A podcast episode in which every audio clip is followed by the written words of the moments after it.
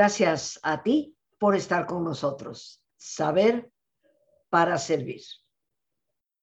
El día de hoy, queridos amigos, hablamos de trastornos de la alimentación y la pandemia. Porque seguramente de broma, de chacotilla, como a veces decimos, algunos hemos notado que la pandemia nos hizo aumentar de peso. No dudo que también haya personas que dijeron, pues yo bajé de peso. Pero independientemente de subir o bajar de peso, la pandemia también puede haber colaborado en que se fueran desarrollando cierto tipo de trastornos alimenticios. Y hoy tenemos a una persona que nos hablará de este tema. Ella es la psicoterapeuta Maite López Fernández experta especializada en terapia psicocorporal y que hoy nos toca este tema, pues no tanto desde el panorama exclusivo de una nutrióloga, sino de una experta en la parte de los trastornos psicoemocionales. Maite, como siempre, bienvenida al programa. Muchísimas gracias por estarnos acompañando y por hablarnos de un tema que es de gran importancia para muchas personas. Gracias, Rosita. Un placer siempre estar contigo, eh, eh, compartir contigo este espacio que te agradezco enormemente la invitación. Y, y, pues sí, hablar de este tema, creo que este tsunami que hemos vivido de la pandemia, pues aún, bueno, desde luego en este momento y creo que en los años por venir estaremos reconociendo los efectos que ha tenido sobre nosotros, sobre nuestras vidas, sobre nuestra conciencia, en fin, y estaremos gestionando, ¿no? Con estos efectos, con estos impactos. Uno que ya se deja sentir, uno que ya se deja sentir es precisamente en el área de la alimentación y en el área específica de los trastornos de la alimentación. Sí hemos visto en las escuelas, eh, puesto que los, los adolescentes son especialmente vulnerables a este tipo de trastornos, pues sobre todo lo vemos en las secundarias, en las prepas eh, y también en consulta, desde luego, en la consulta psicoterapéutica, vemos cómo el número de casos aumentó durante la pandemia y algunos que tal vez ya tenían un manejo y, un control, digamos, del trastorno, se exacerbaron, eh, tuvieron una recaída durante la pandemia. Entonces, bueno, ahora nos toca hacerle frente a eso. Em, y bueno, pues desde ahí revisar cuál es la problemática, ¿no? Reconocer cuáles han sido como esos detonantes eh, para, para que esto suceda, pues para que ahora podamos acompañar y como, como bien dices, yo lo haré desde la parte emocional, desde la parte psicoemocional, no desde la parte nutricional. Claro que el abordaje deberá ser, como lo diré más adelante, eh, multidisciplinario, ¿no? Y, y, bueno, en lo que a mí me corresponde será esta parte emocional. Em, ¿Hasta, dónde, Maite?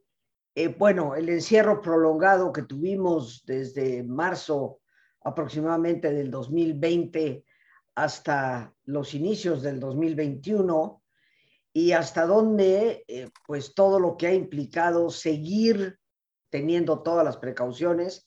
De hecho, comentábamos tú y yo justo antes de entrar al aire que estamos viviendo un gran repunte eh, personas cercanas, eh, por lo menos en mi caso, que no habían padecido el COVID y que ahora lo están padeciendo, eh, personas contagiadas por los hijos que vienen de la escuela. estamos viendo como que se exacerba otra vez el contagio y esto pues implica resguardarnos una vez más dentro de casa, tener que pasar 10, 15 días aislados prácticamente hasta dónde esto ha afectado y, como tú decías, tal vez en los más jóvenes, más fuertemente. Sí, sí. Es cierto que, por otro lado, eh, si bien los adolescentes siguen siendo la población más vulnerable, estamos viendo que la edad incluso de inicio de estos trastornos está siendo cada vez más temprana. O sea, ya hay casos de niñas y niños de 8 años, por ejemplo, con algún tipo de trastorno de la alimentación. Eh, y bueno, y desde luego también se pueden prolongar hasta la vida adulta.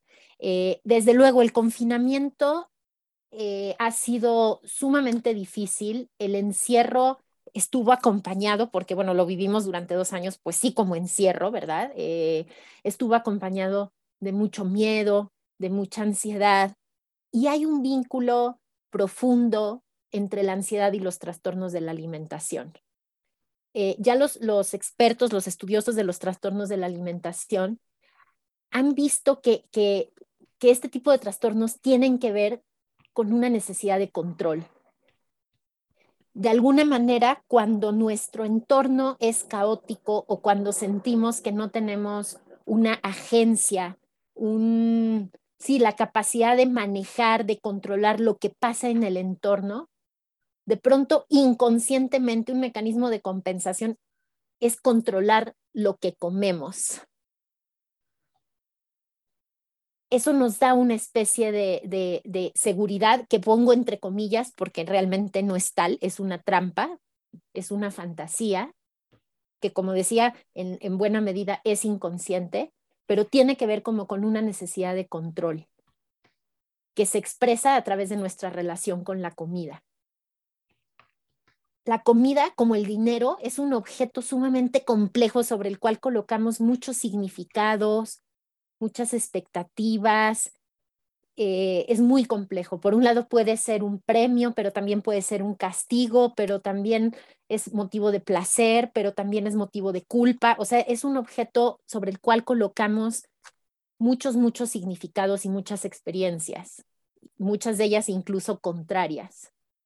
Y sí, lo que hemos visto es que sí tiene que ver, está asociado a la ansiedad y está asociado a la necesidad de control.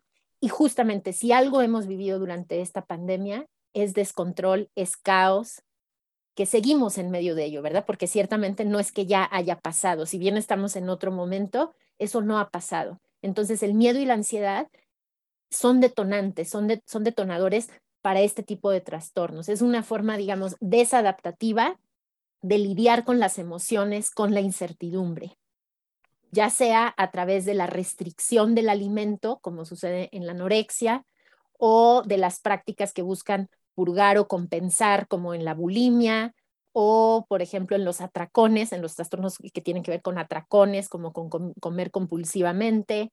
Em, en todos ellos hay esta especie de mecanismo como de compensación y de búsqueda como de control, de sentir que eso sí está en nuestras manos. Claro.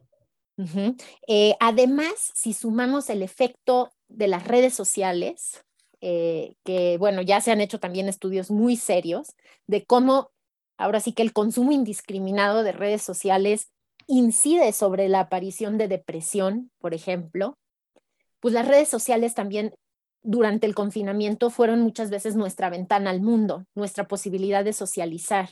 Pero en las redes sociales, como sabemos, también ah, eh, bueno, funcionan, digamos, como una especie de escaparate para muchos estereotipos, para muchos modelos que sabemos que de belleza que son inalcanzables, eso ya lo, lo hemos escuchado mucho, y que sin embargo tienen mucho poder sobre, sobre nuestra psique, sobre nuestra, nuestra manera de ver el mundo y de vernos a nosotros mismos.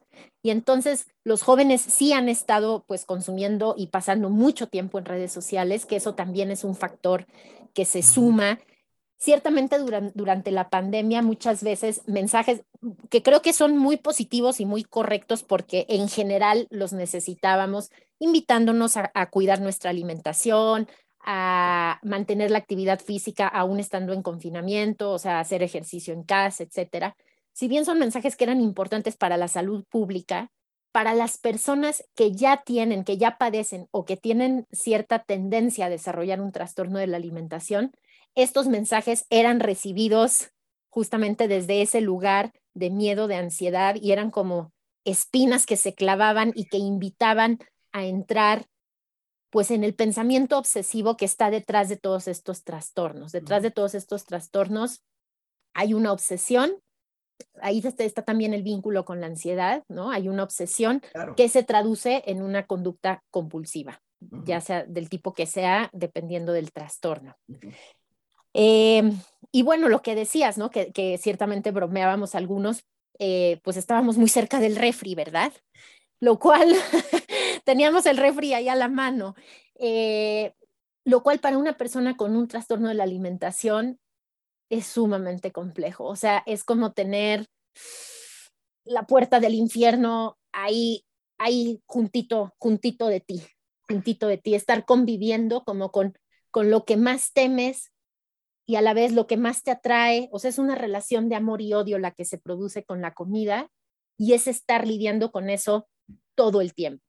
Porque cuando tenemos una rutina y salimos, salimos de casa y vemos otras personas y, nos desplazamos, nuestra atención se puede ir distrayendo, digamos, o se va colocando en distintos puntos que nos ayudan a, equilibrar nuestra vida cotidiana. Pero de pronto, cuando, cuando los estímulos se reducen a estar en casa eh, y tienes ahí precisamente ese, ese objeto que te produce tanta ambivalencia, ¿no? Porque te atrae, pero a la vez lo rechazas, etcétera, se vuelve de verdad como durmiendo con el enemigo, ¿no? Es, es una, una sensación muy, muy inquietante y constante. Entonces, todo esto fue el caldo de cultivo para que todos estos trastornos pues aumentaran o se exacerbaran durante la pandemia y ahora estamos pues gestionando sus efectos, sus impactos y acompañando a todas estas personas, porque lo que sí sabemos es que son trastornos que ciertamente generan mucho sufrimiento, mucho sufrimiento y que pueden tener efectos, o sea, que pueden llevar incluso hasta la muerte, o sea, efectos muy serios en la salud, en el organismo en su conjunto. Y que muchas veces sucede que las personas no tienen conciencia de padecer un trastorno, ¿no? Entonces, también por eso es importante acompañar, detectar, y mientras más pronto lo hagamos, pues mucho mejor, porque son, son como un tobogán o como un remolino que mientras más avanzas en él, más te hunde. Entonces, mientras más pronto puedas detectar e intervenir, pues mucho mejor. Eh, podríamos decir, dado a que el origen de muchos de estos trastornos, como tú nos lo haces ver, indudablemente que es la ansiedad, porque queridos amigos, recordemos que todo pensamiento o conducta obsesiva, que eventualmente puede terminar en lo obsesivo compulsivo, eh, y la diferencia, pues como bien sabemos desde la psicología, eh, la obsesión es el pensamiento recurrente, constante por algo. La compulsión es hacer eso que nos obsesiona. Entonces, eh, sabemos que todos estos trastornos tienen su origen efectivamente en la ansiedad. Por lo tanto, el tratamiento, el enfoque, la ayuda para cualquier persona que haya desarrollado un trastorno alimenticio a lo largo de esta época de la pandemia sería, como bien lo dijiste, eh, Maite, multidisciplinario, porque tendríamos que actuar desde la parte psicológica para el manejo de la ansiedad y obviamente también desde la parte de la nutrición, a través de una persona que manejara eh, la nutrición del paciente. Así es. Para, orientarle. Pero desde tu experiencia y tu conocimiento de la parte eh, psicoterapéutica, ¿qué nos recomendarías para poder manejar esta situación? Sí, sí, eh, me gustaría eh, primero darles como algunas señales de alerta para poder identificar, ¿no? O sea, que podamos tanto aplicar para nosotros mismos, si bien es difícil a veces darnos cuenta nosotros mismos. Sí.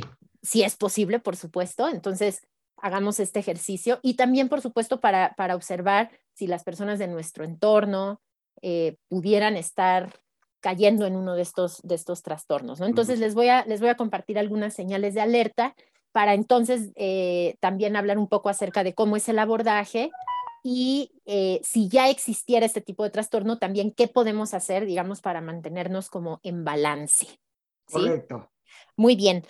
Bueno, entonces, como les decía, la edad está, está haciéndose más temprana si bien también es cierto que hemos visto en su mayoría a mujeres afectadas, cada vez más el número de hombres afectados también crece.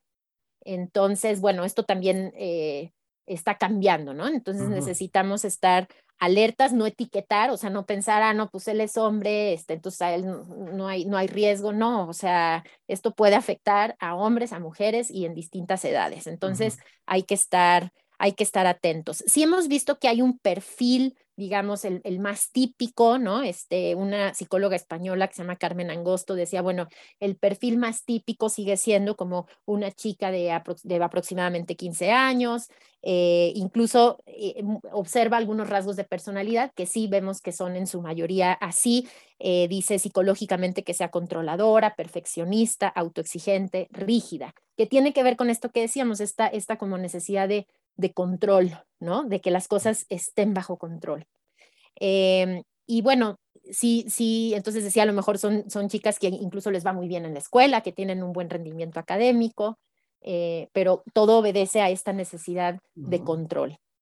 Bueno, entonces, señales de alerta. A nivel físico, estemos atentos si observamos un cambio brusco de peso, que puede ser una pérdida importante de peso o incluso también un aumento.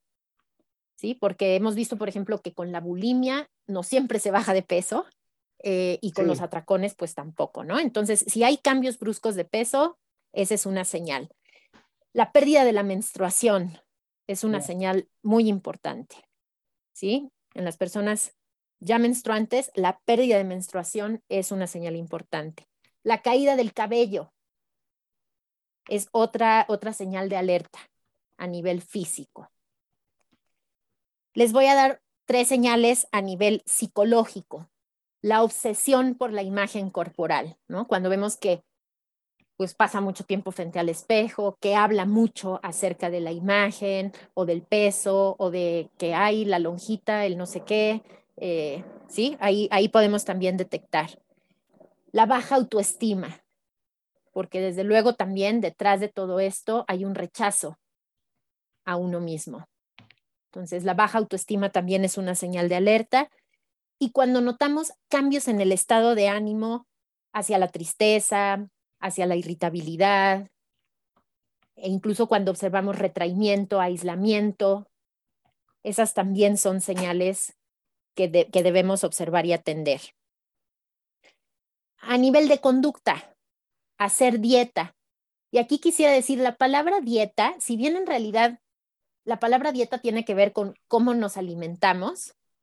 La hemos asociado en su mayoría a las dietas para adelgazar, a las dietas restrictivas, ¿no? Entonces, la palabra dieta ya tiene una carga eh, incluso emocional y simbólica fuerte, ¿no? Entonces, bueno, cuando hacemos dieta en este sentido restrictivo, como buscando adelgazar, eh, pues esa es una conducta que hay que revisar. Cuando se hace mucho deporte, en exceso, mucho, mucho deporte. Digo, las personas, pues digamos, regulares que no somos atletas de alto rendimiento, que no somos bailarines, eh, pues la verdad es que si hacemos 20 minutos, media hora, una hora de ejercicio, pues es, entra dentro de lo normal, ¿no? Más de eso, pues hay que empezar a observar de dónde viene esa necesidad de hacer tanto ejercicio. ¿Sí? Cuando la persona va al baño después de comer, consistentemente, o sea, a lo mejor hay personas que dicen, bueno, es que pues a mí me dan ganas de ir al baño después de comer, sí, pero que cada vez que come, cada vez que come inmediatamente después va al baño. Esa es una, una señal también de alerta. ¿Sí? Y algo que hemos observado también en las personas con trastornos de la alimentación es que tienden a cortar los trozos de su comida muy pequeñitos. Entonces, si la persona tiende a cortar trozos muy pequeñitos en su comida, esa es una señal conductual que también hay, hay que atender. ¿Sí? Como decías, si entonces si estamos observando esto y sospechamos entonces que hay un trastorno, es necesario intervenir y es necesario abordarlo desde todos esos frentes, desde la parte emocional con un profesional de la salud mental, desde la parte nutricional, también desde la parte médica como tal. Por ejemplo, si la, si la persona perdió la menstruación, o sea, hay que revisar también el efecto que puede haber tenido en su organismo. Entonces, un médico también necesita estar involucrado. Y también tienen que estar involucrados, por supuesto, los educadores. Y ahí entra la familia, o sea, muchas veces incluso el trabajo también a nivel psicoterapéutico lo hacemos con la familia, porque, porque este, estos, estos trastornos también muchas veces funcionan como síntomas de una dinámica familiar. Entonces necesitamos revisar también la dinámica familiar. ¿Cuáles son los mensajes que damos en familia?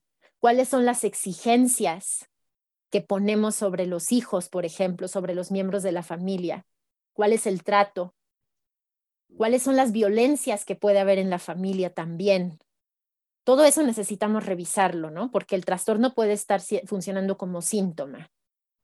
Y los educadores, pues también son los profesores, ¿no? Entonces ahí entra también eh, la intervención que hacemos asociados con las escuelas, con los profesores, los orientadores. Sí, efectivamente estamos este, contemplando una problemática eh, que debe de ser atendida desde diferentes, diversas disciplinas pero que ojo, queridos amigos, una problemática que hay que cuidar y atender, porque los efectos que puede tener a mediano y largo plazo pueden ser devastadores, hasta la pérdida misma de la vida. Pero ¿qué te parece, mi querida Maite, si nos vamos a relajar? Eh, temas que a veces, no dudo, para algunas personas son muy cercanos a la realidad que están viviendo qué mejor que darnos un tiempo para recobrar serenidad. Así que, queridos amigos, como es nuestra costumbre, eh, les voy a pedir que nos pongamos cómodos, con los ojos cerrados, si te es posible hacer el alto completo, el alto total. Toma conciencia de tu respiración, del entrar y el salir del aire en tu cuerpo. Imagina cómo al inhalar así como llevas oxígeno a todas tus células, inhalas también serenidad para tu mente.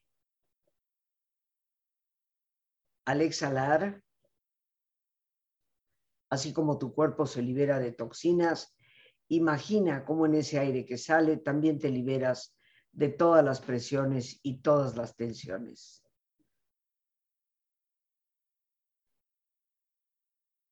Respira profundamente.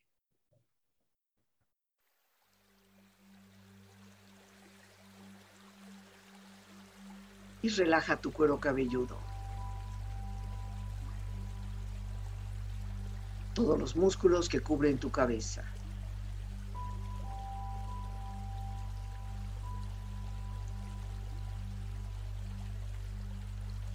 Relaja tu frente. Siente la piel, la vibración de la piel que cubre tu frente.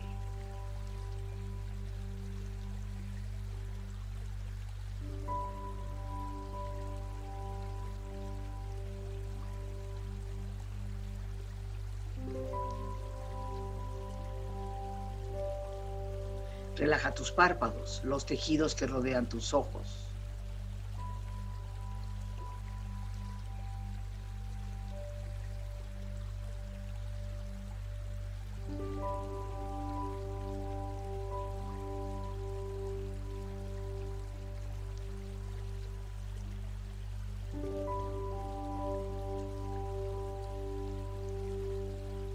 Relaja tus mejillas, toda la piel, todos los músculos que cubren tu cara.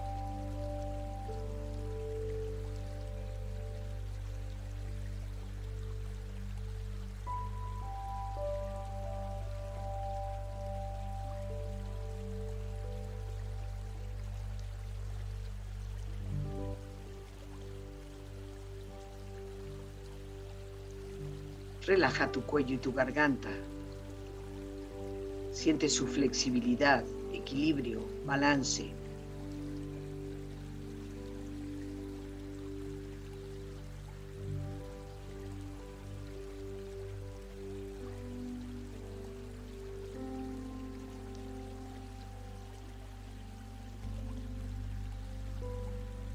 Relaja tus hombros, brazos y manos, así como tu espalda. Siente una agradable sensación que relaja todos los músculos en estas partes de tu cuerpo.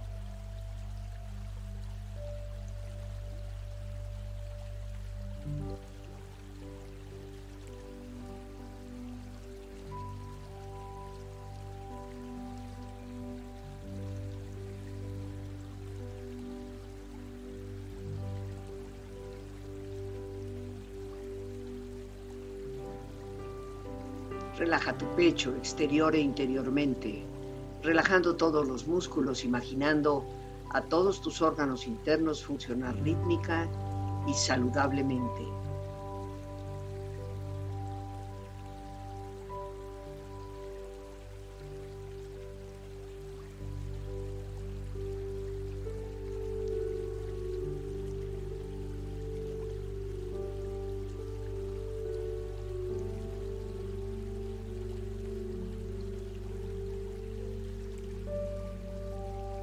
Relaja tu abdomen, exterior e interiormente, relajando todos los músculos, imaginando a todos tus órganos internos funcionar rítmica y saludablemente.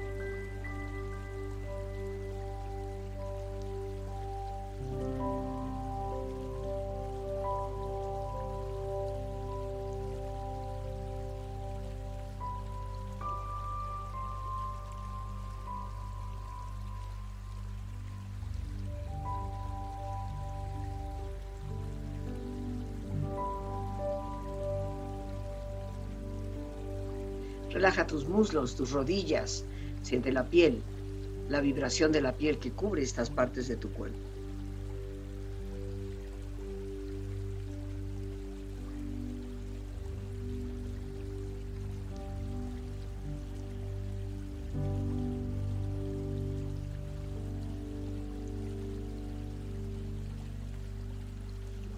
Relaja tus pantorrillas y tus pies.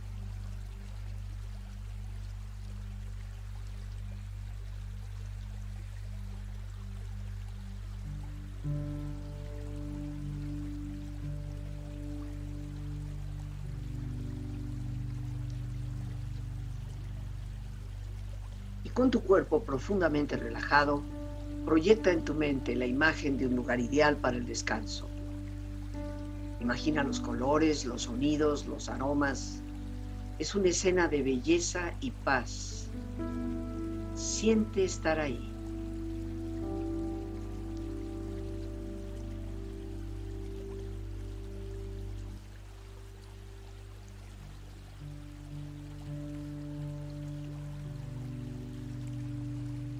Con tu cuerpo relajado y tu mente serena, reflexiona. No peses tu autoestima. Lo más importante es lo que existe dentro de ti.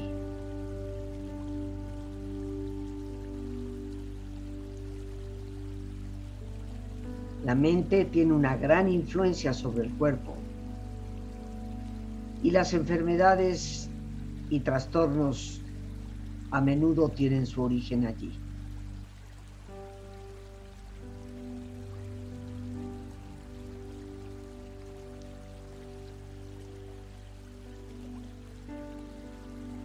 La mente tranquila aporta fortaleza, fortaleza interna y confianza en uno mismo. Por lo que es muy importante para una buena salud.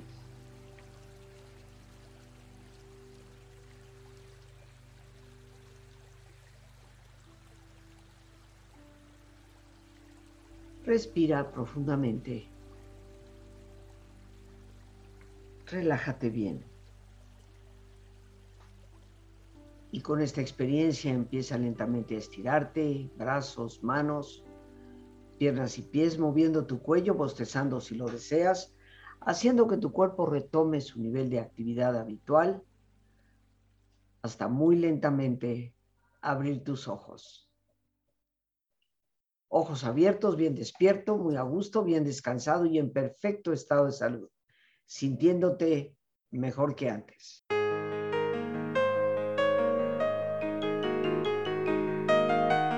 Tu forma de pensar define tu calidad de vida. Por el hecho de ser seres humanos, pensamos, pero saber hacerlo depende de la capacidad que tengamos para saber orientar todo lo que significa nuestro pensamiento y saber conducirlo adecuadamente hacia nuestras metas, nuestros objetivos y hacia la coherencia con nuestros valores. Te invito a nuestra conferencia el lunes, día 11 de julio, a las 7 en punto de la tarde, Saber Pensar. Una conferencia que nos ayuda a entender la relación entre cómo funciona el cerebro, la mente y la actividad de nuestro cuerpo.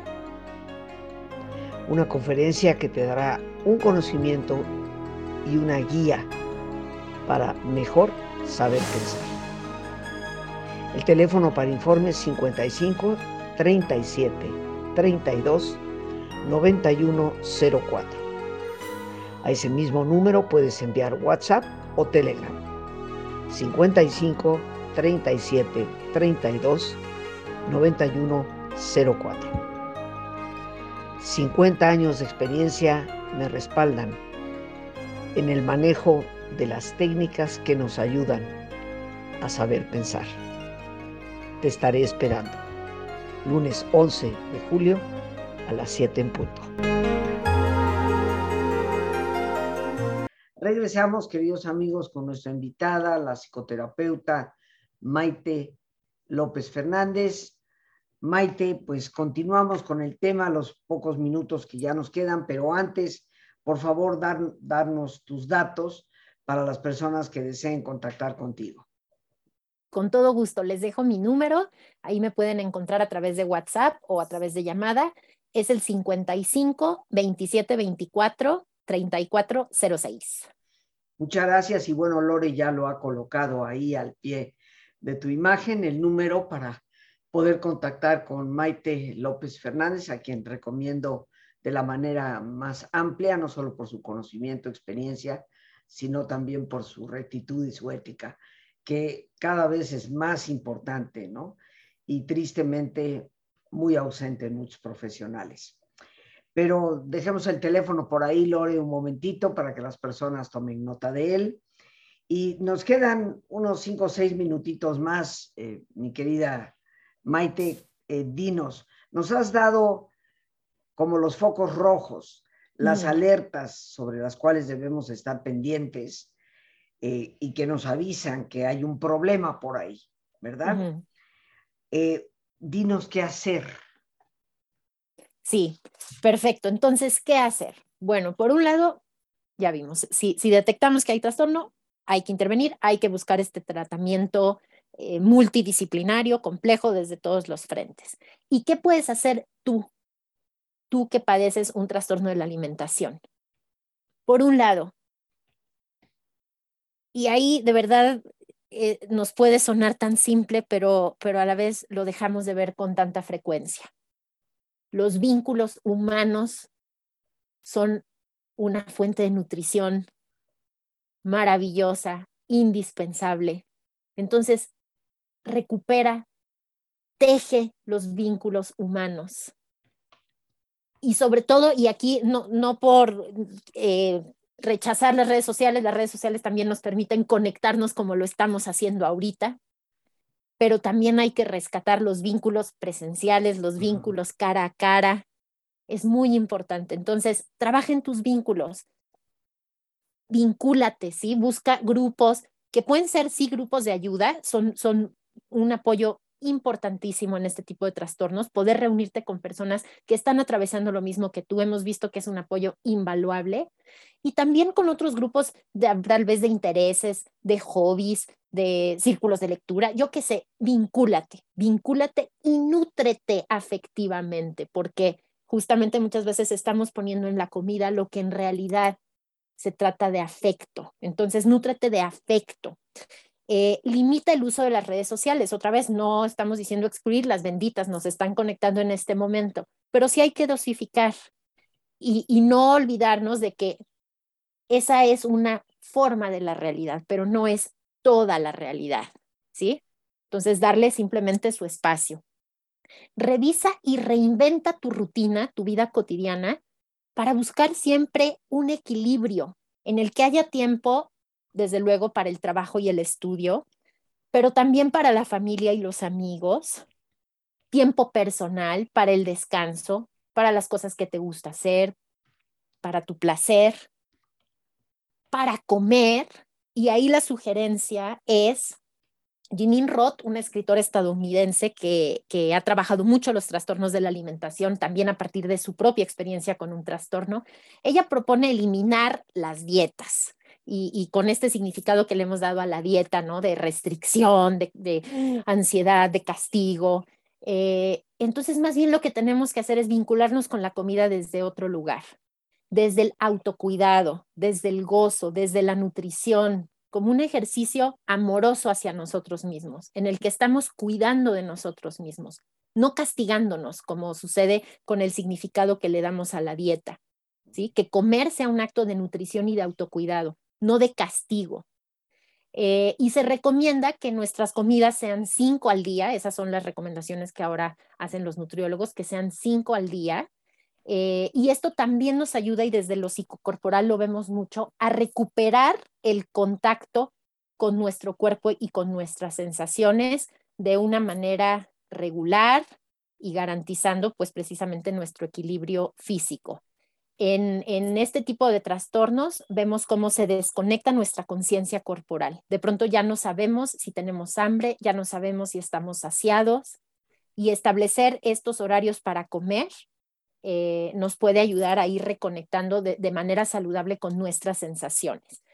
Por supuesto, la psicoterapia, el acompañamiento psicoterapéutico es muy valioso porque como vemos, tiene que ver con desarrollar el autoconocimiento, tú mismo reconocer cuáles son los factores que a ti te detonan, qué, qué, es, qué es ese estrés, qué es esa ansiedad que a ti te, te lleva de alguna forma a caer en ese tobogán de, de, locura en el que te mete el trastorno y ojo, utilizo la palabra locura en el sentido de esta, de esta, de esto que nos separa como de, de, nuestro equilibrio y de nuestro bienestar, no desde la etiqueta de, ah, estamos locos, no. Eh, y, necesitamos desarrollar nuestra inteligencia emocional porque al final lo que vemos es que detrás está la dificultad de relacionarnos con nuestras emociones y de gestionarlas adecuadamente, ¿no? Entonces, es muy importante desarrollar estos recursos en psicoterapia, que además también nos enseña a comunicarnos a un nivel profundo. Y eso lo podremos llevar, obviamente, más allá del consultorio, que es el objetivo. Em, bueno, quisiera como ir, cerrando solo diciendo que, que justamente yo creo que lo que necesitamos hacer es cambiar la intención, es cambiar la mirada con la que nos relacionamos no solo con el mundo, sino principalmente con nosotros mismos. ¿Cómo te paras frente al espejo? ¿Desde dónde te paras frente al espejo? ¿Cuál es la intención que hay en tu mirada? ¿Te despiertas y vas al espejo buscando con qué defecto amaneciste hoy? ¿Qué es eso que te choca de ti? ¿Qué es eso que quisieras cambiar? ¿Qué es eso que quisieras operarte? ¿Qué es eso que...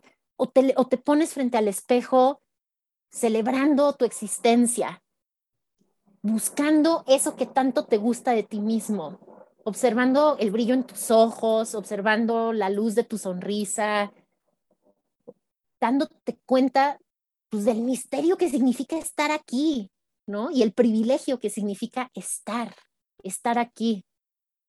Y lo mágico que resulta, pues eso, el simple hecho de existir, ¿no? ¿Cuál es la intención? Porque, porque al final creo que de ahí se desprenden muchas cosas.